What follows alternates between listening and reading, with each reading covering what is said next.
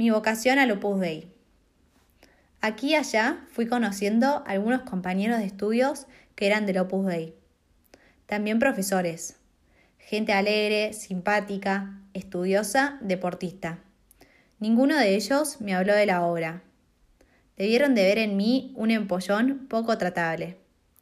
Pero un día, en diciembre de 1951, al salir de misa, fui abordado por Luis Recio. ¿Cómo te llamas? ¿Tienes un hermano que se llama Adolfo? Él y yo somos amigos. ¿Te gustaría saber el secreto del Opus Dei? Sí, contesté, pero no ahora, porque tengo clase a las nueve en la ciudad universitaria. Quedamos citados para el sábado siguiente por la tarde en el Paseo de la Castellana. Por esos días yo había leído un libro de Dale Carnegie titulado Cómo ganar amigos, y pensé que aquella era una oportunidad de poner en práctica lo aprendido. Durante ese paseo, Luis me habló de Jesús muerto por nosotros en la cruz. Había dado su vida por mí, y yo, ¿qué había hecho por él? Seguía con interés sus consideraciones hasta que me preguntó ¿Quieres que te enseñe el secreto del Opus Dei? Me llevó a un centro de la obra situado en el número uno de la calle Padilla, esquina con Serrano. Entramos en el pequeño oratorio, saludamos al Señor presente en la Eucaristía y nos quedamos un momento arrodillados. Refiriéndose al sagrario, me dijo, ese es el secreto del Opus Dei. Así es, efectivamente.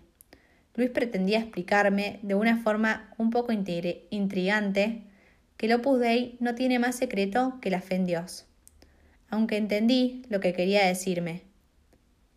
Perdón, aunque entendí lo que quería decirme, he de reconocer que en aquel momento esa revelación me decepcionó. Esa misma tarde conocí a Fernando Bayo, un pintor profesional. Quedé en ir un día a visitar su estudio. Congeniamos bastante bien.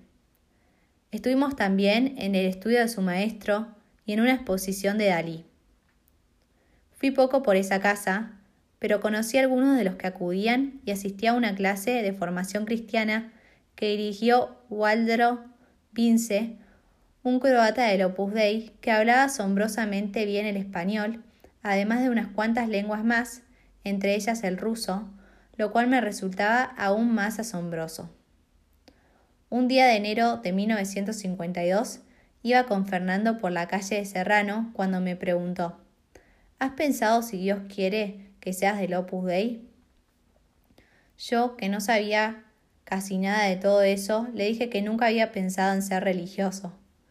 A mi respuesta contestó con viveza ¿Llamas religioso al profesional que se gana la vida pintando? Aprendí que los miembros de la obra no eran religiosos. El domingo 17 de febrero fui al centro del Opus Dei en la calle Padilla, a las 3 de la tarde. Fernando me habló animándome a cortar amarras.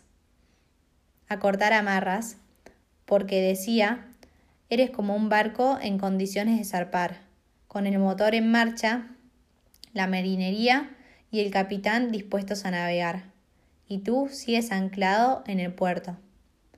Con la gracia de Dios, escribí una carta dirigida a San José María en la que pedía la admisión en la obra.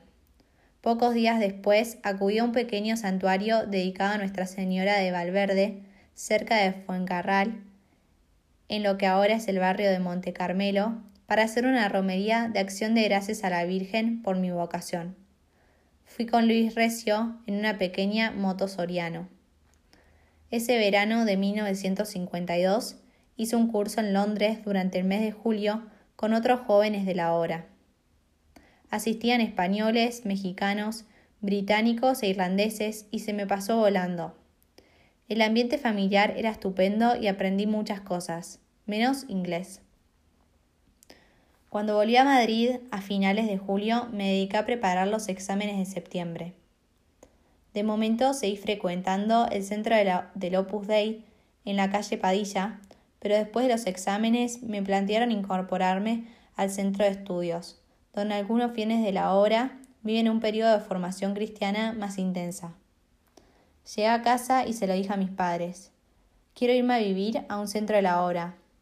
¿Cuándo? preguntó mi madre alarmada. Mañana.